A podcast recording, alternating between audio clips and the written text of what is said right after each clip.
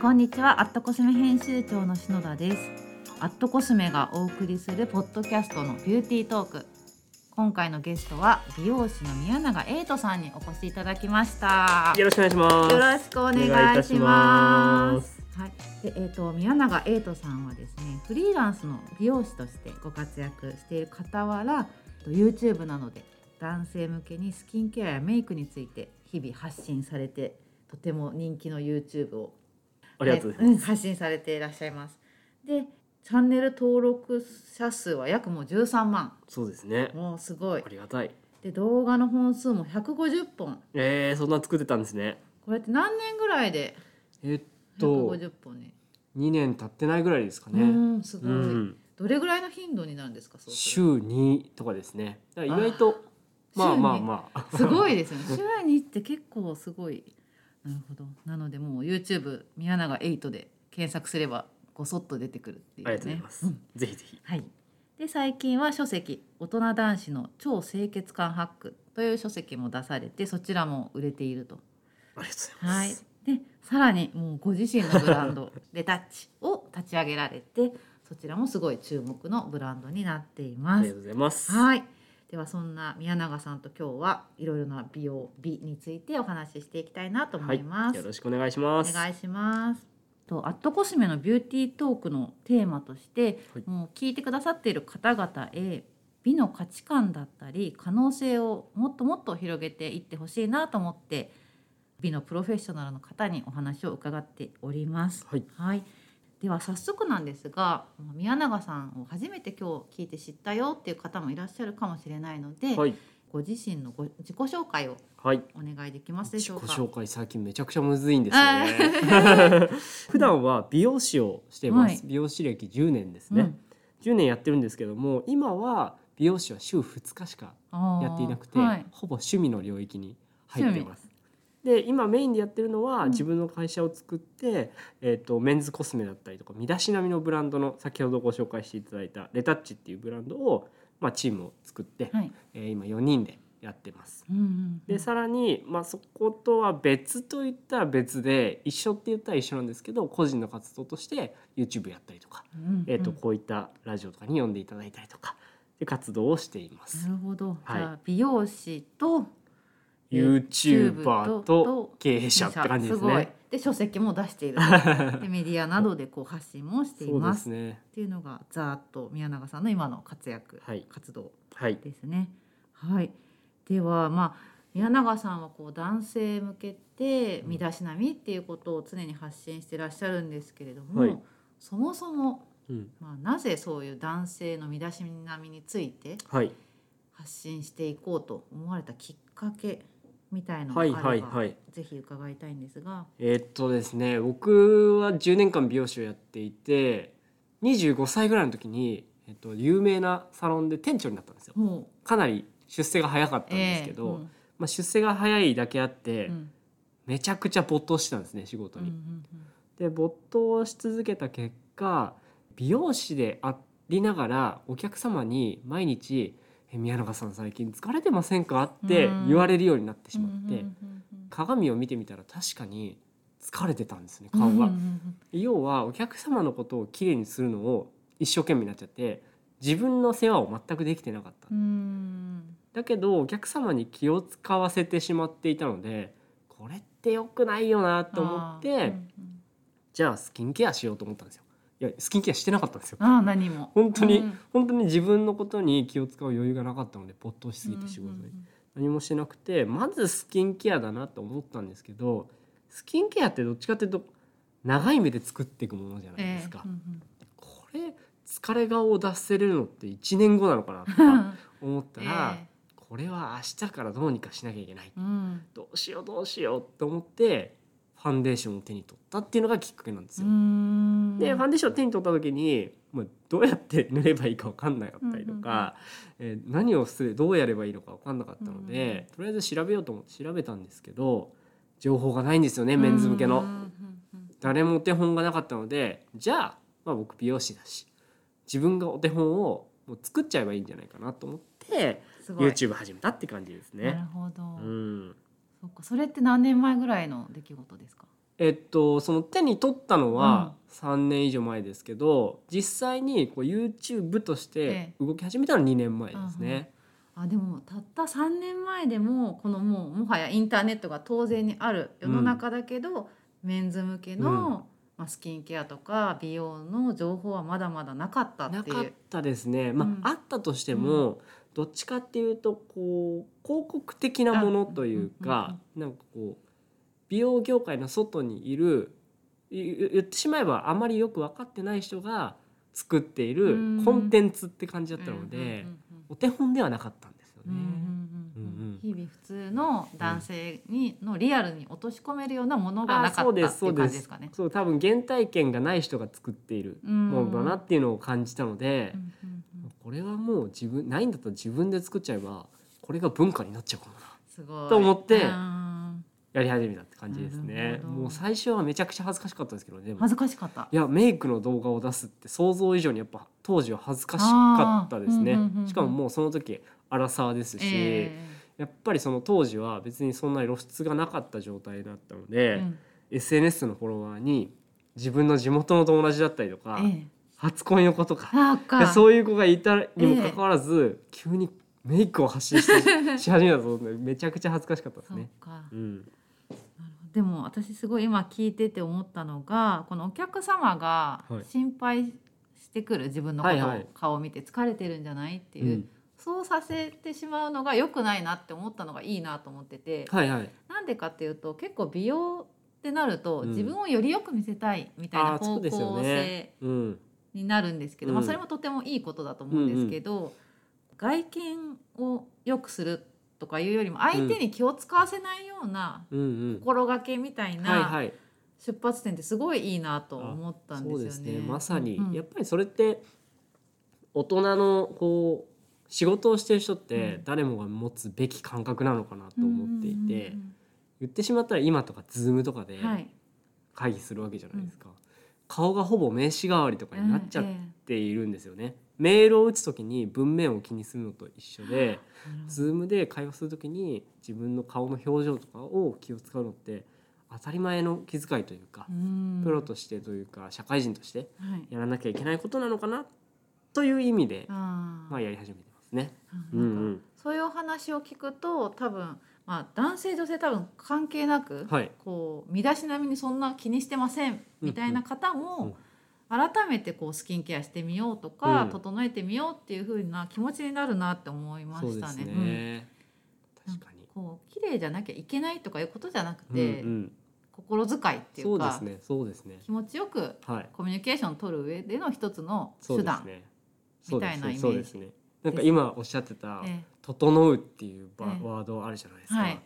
これが最近すごくハマっていて僕の中あで、そうなんですね。最近世の中的にサウナとかあ、サウ流行ナ、ってる茶じゃ道な流いですか行ってますね。はい「整う」うんっていう表現あるじゃないですか。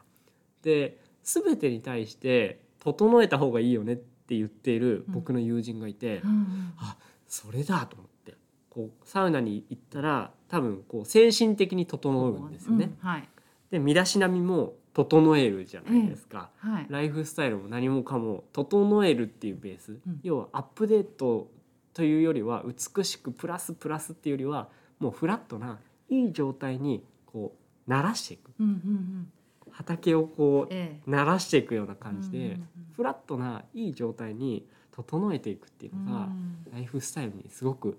必要なんじゃないかなとあーで思っもて。すごいわかります。はい。じゃあそんなまあ整えるっていうキーワードみたいなの出てきたんですけど、宮永さんが思うこう美しさうんってどういう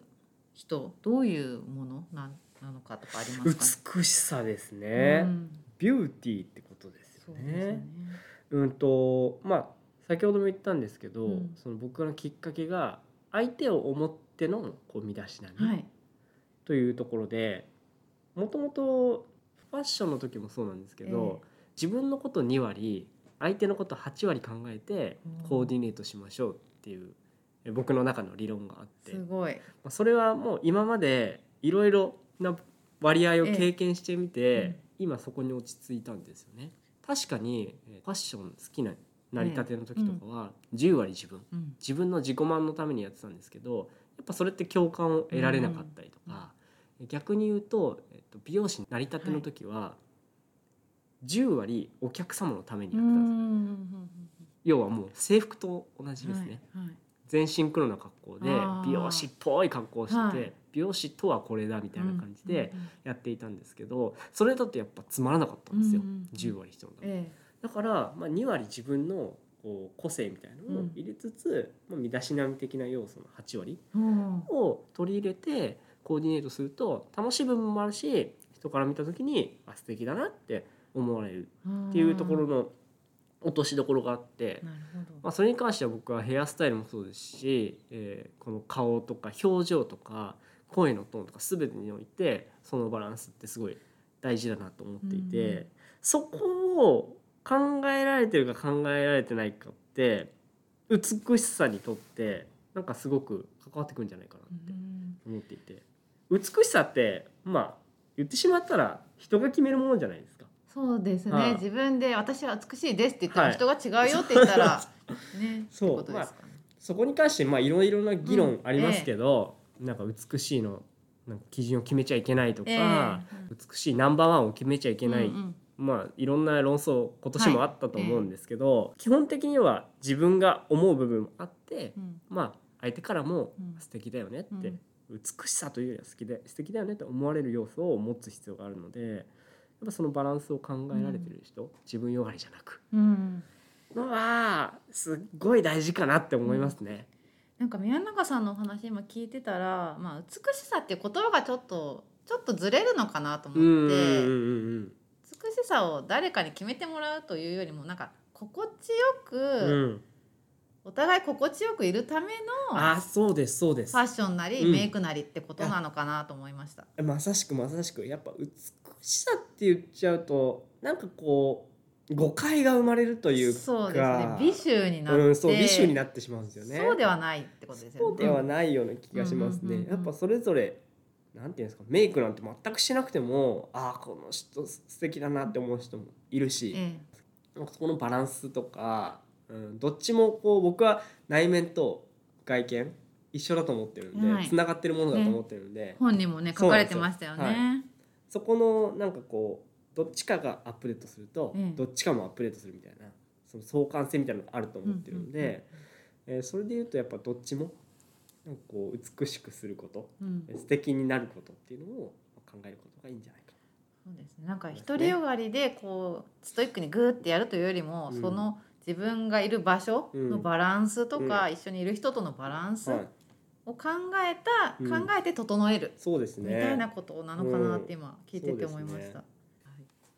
じゃあ、えっと次にですねそんないろんな思いをもとにご自身のブランドデタッチというのを立ち上げられたということなんですけれども、はい、こちらのブランドについてどういうコンセプトで立ち上げたのかとか、まあ、はいどういうアイテムがあるかっていはいはういご紹介をしていただいてもいいでしょうか。えーっとですねこのブランドは、はい、男性が、えー自分の状態を知るきっかけを作りたいっていうテーマで作ってるんですね。はい、ほとんどの男性ってあの僕美容師10年やっててはいわかるんですけど、鏡見てくんないんですよ。ああ、、うん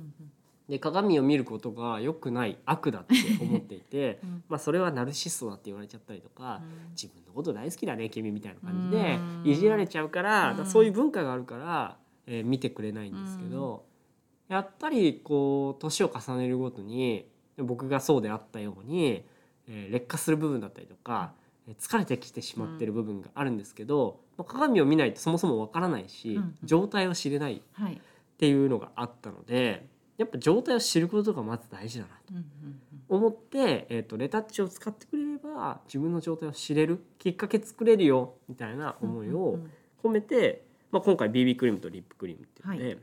発売してます。うんはい、でこれコスメブランドじゃないんですよ結構誤うん解されるんですけど、あまあでもこのリップクリームと BB クリームを販売してますって言ったら、あコスメブランドねっはていすぐ私の頭はなってしまいます。そうですようね、んはい、身だしなみブランドなんですよあー新しいジャンルが出た。そうなんですよカテゴリー追加しないと、そうなんですよ身だし好きいろいろあってうん身だしなみっていう、男性にとってやっぱあーコスメって手に取りづらいうんですようん。なんかどうしてもこうビューティーという文脈があって、ややっぱそこに対して抵抗感ある人がすごく多いのうんで、まあそれってメインじゃなくて武器にすればいいうんっていうか、んん身だしなみを作る上での一個の武器にすればいいと思ってるので、うんうんうんコスメだけをやってくださいうん顔をもうアップデートしましょうって言っちゃうといやいやーって日本人シャイなんで言ってしまうんですけど、うん身だしなみをアップデートしましょううん服とヘアスタイルと、えーコスメ使って、うんいいバランスで2対8のバランスで身だしなみ整えていこうぜっていうのがテーマなので、今回コスメなんですけど、うん今 T シャツも作ってますしああ次ワックスシリーズも作ってるんですよ。 T シャツ行くとは思わなかった確かにそうするとまあ身だしなそうみ身だしなみです。はい。なんで結構40歳以下、はい26歳以上の男性っうんてもうヘアスタイルを楽しむことって当たり前になっていて、ええうんえっと、ファッションも当たり前なんですよね。でそれ以降の人は意外と床屋カットがメインだったりとかしたので、 えー意外とそのワックスとかそういうところも、ね、馴染みがうん浅い。うん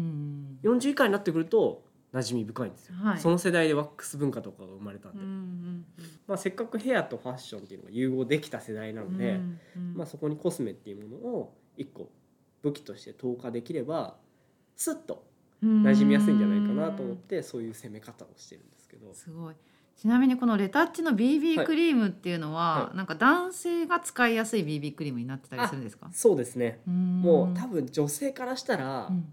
やこれじゃ無理かもって感じだと思います。どうどういう点がえなんだとまあ、これどっちもろうはい男性のうん意見をすごいアンケート取ってはい作ったんですよ。うんうんでビビクリームに関しては、うんなんかやっぱりバレたくないっていうのが一番ああね今の時代は3年後は分かんないんですよ。ええ今の時代だとはこうメイクとかそういう肌色を補正することってすごい興味はあるけどちょっとバレたくない。うんメイクしましたっていう感じは出したくない、はい、なのでこれもう本当にほぼ乳液ぐらいのテクスチャーなんですね。ねめちゃくくちゃ軽いんですよ。スッて馴染むんでバレない。バレないしめちゃくちゃ薄付きなんで、うんちょっとくすみだったりとかちょっと毛穴をカバーするぐらいのアイテム逆に多分めちゃくちゃカバーしたい人からすると向いてない、じゃあ男性がそのバレたくないっていう気持ちに、うん、を叶えてあげられるような BB クリームっていう、そうなんですよねあのねかなりうん、テクスチャが緩いというかはい、もはやなんかこう乳液みたいなものを作ったんですよね、うん、顔に塗るとすごいスッと馴染むし、はい、まあ、逆に言うとカバー力ないですうーん、だからニキビを隠したいとか、がっつりもうコーティングしたいっていう方とかは向いてないうーん、アイテムなんですけど意外と今のこう身だしなみを気にするアラサーの男性ってそれぐらいがうんハマるというか、えちょっとこう自分のテンションを上げれたりとか、うんちょっとツヤが出ると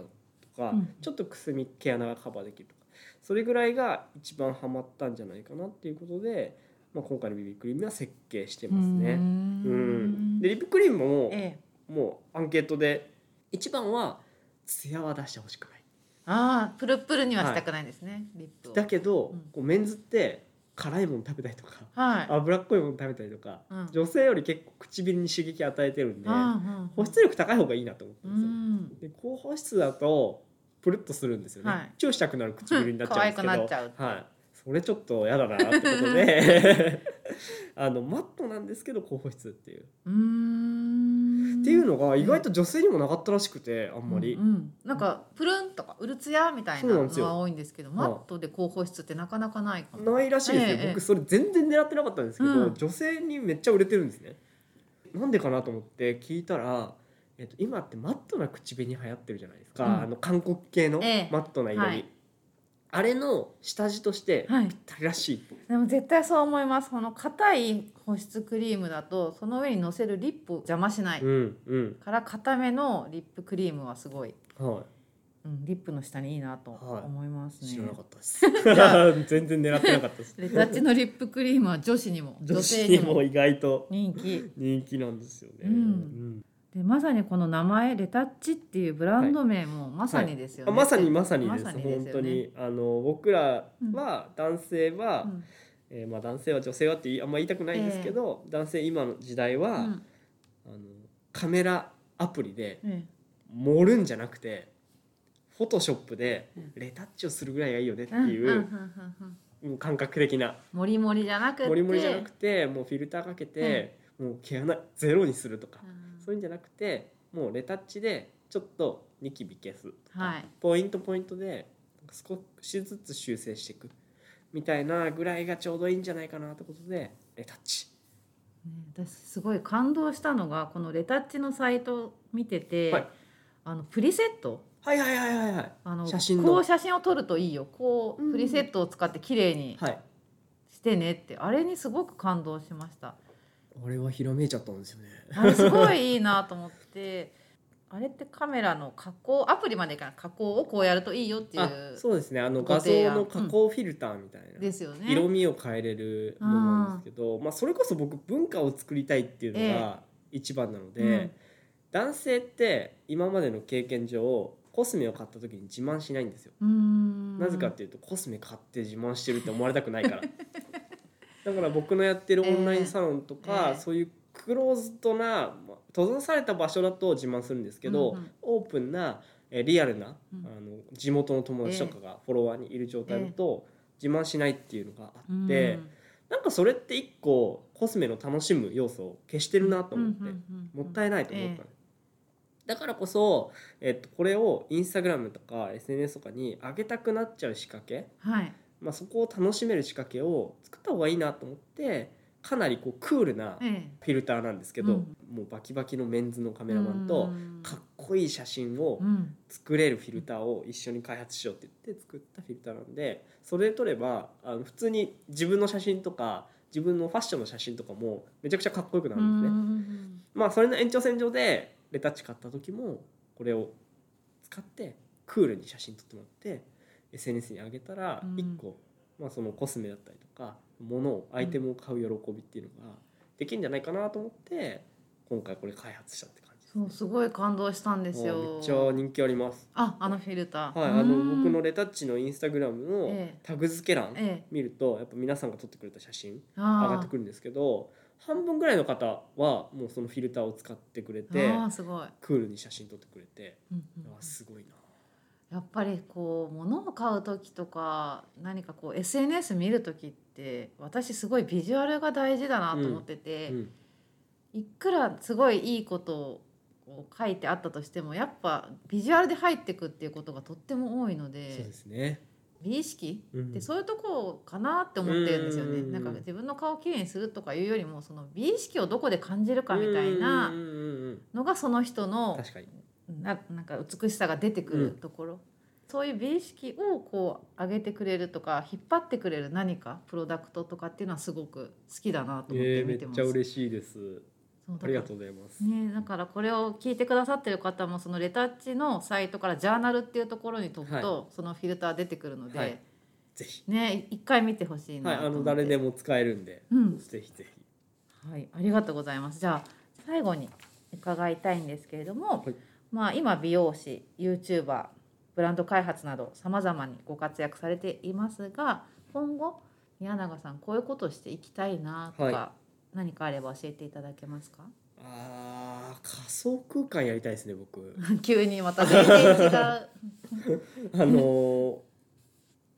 いこれから、はいこ今コロナ禍でズームで会議するようになったじゃないでうんすか、これアバターで仮想空間でうん VR 上で会議する未来絶対来ると思うんですよ。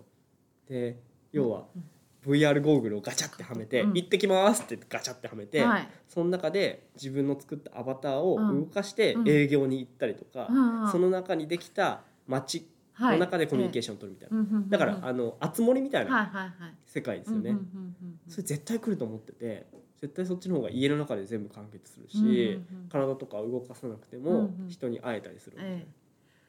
その時にえうんアバターって身だしなみ超重要だなと思ってでアバターだったらアバターをその自分のいいなって思うアバター作るってことだよね。まあ自分を映し出すのかもしれないですし、えもう01でアバターを自分で作っていくのかもしれないですし、そうなってきた時にその中で着る服とか髪の毛って自由じゃないですか、うんうんはい。着るとかいう概念がなくて、うんもう買ってつけるみたいなうんうん概念なので、うんその時に自分に似合わないものとか自分のさっき言ってた独りよがりで物事を集めてしまうと今までより気軽に手軽に変えれるからこそ、相手に思ったうんなんかこう身だしなみができない可能性がすごく 高い。すごいアバターの身だしなみとか考えたことなかったですね。いや僕昔、うんあのインターネットゲームでうんアバター使ってうん遊んでた時があったんですけど、お金を課金してうん服とか髪とか変えれるんですね、はいその当時僕中学生だったんで課金をできなかったんで、ノーマルな状態だったはんいですよ、はいはい。でチャットルームで女の子と喋ったりしてチあーャットルームに違う人入ってくるんですねで違う人入ってきた人がもう仮想対象のような課金をしすぎてもうド派手になっちゃってて怖いみたいなあー人が入ってきた時に女の子チャットルームから抜けるんですよあでー。これって要は身だしなみを間違っちゃってる確かにアバターとしての身だしなみを。課金できて、うん本当はノーマルの人よりめちゃくちゃいいうん。見られ方をするはずなのにこれ課金を間違ってるから怖いになっちゃったんあですよだからもしかしたら政治家の人がなんかこうスポーツ大好きすぎてあ。うん野球のユニフォーム着たいって言って、うんそれで選挙戦出てたら絶対勝てないじゃない ですかなるほだどから。そんな感じで多分その職業だったりその、えっと会う人に合わせて身だしなみを変えれる世界気軽に来るんでそこのお手伝いしたいなと僕思ってるだから僕今リアルな状態であー。うん男性のいい状態ってこれだよねっていうのを測る上で今ブランドやったりとかあー YouTube でコミュニティやったりとかしてるんですねなるほどじゃあはい本当にただ男性のスキンケア、いメイクを伝えたいですじゃ全然ないってことですねあそうですね身だしなみ文化作りたいんでですよねはい、もうそこまで行きたいですねアバターの身だしな みあーそれは考えたこえとなかどったうしますアバターでね会議するようになったら、うんもう何でも変えるわけじゃないですか、はい何でも着れるし目も変えれるし髪の毛も変えれるんですよ明えああしたらもう自分のこうなりたい日は像っていうのが作れちゃうってことでい、すよね、はい、めちゃくちゃ独りよがりになりそうじゃないですかなります ね絶対好きなこう例えば映画の女優さんとかの自分にしてそうそうそうあなた誰っていう状態になるかもしれならしさがいなくなっちゃうあとそのアバターと自分のマインドが違すぎてああそうですっねそてうですいねうのもは起いこりそうギャップがあすりまごすあいりますありますこんな見た目なのにそういう感じはっいていうギャップとかはできそはいうだからやっぱ見た目と精神つながってるんであーそこのいいバランスを探したりとかお手伝いするっていうのが、うまんあ、将来的な夢ですね面白い、いでもそうするとやっぱりこうなんだろうなこの心っていうかマインドを磨くっていうのもすごい一方で超大事なんだなってそう思ですいねましたなんかやねっ。ぱ自分の知るうんきっかけですよね、うん心も、うんうんうんですねすごいままさかアバターの話が出てくるとは思わなかったでもそんななんかそういう未来もそんな遠くないなとも思いますね、はいあっという間にねいや来ますよね来ますよゲームでもうできちゃってるから来ますねもうあの熱盛の中ではいお洋服売ってたりしますからそうですよね、うんハイブランドいっぱいありますよね、コスメブランドはもい来ますね、来ますじゃあアットコスメも早くアバター化して、はい仮想空間でそうですね口コミをできるとか、はい一緒にやりましょう、 はい。はい。では、えっ、と、もうすごい、今日は身だしなみのお話から始まって。仮想空間 まで。お話が広がりましたが、でも宮永さんの中ではちゃんと。こう一本の線がうん通っているっていうのがよく分かったなと、うん、感じました。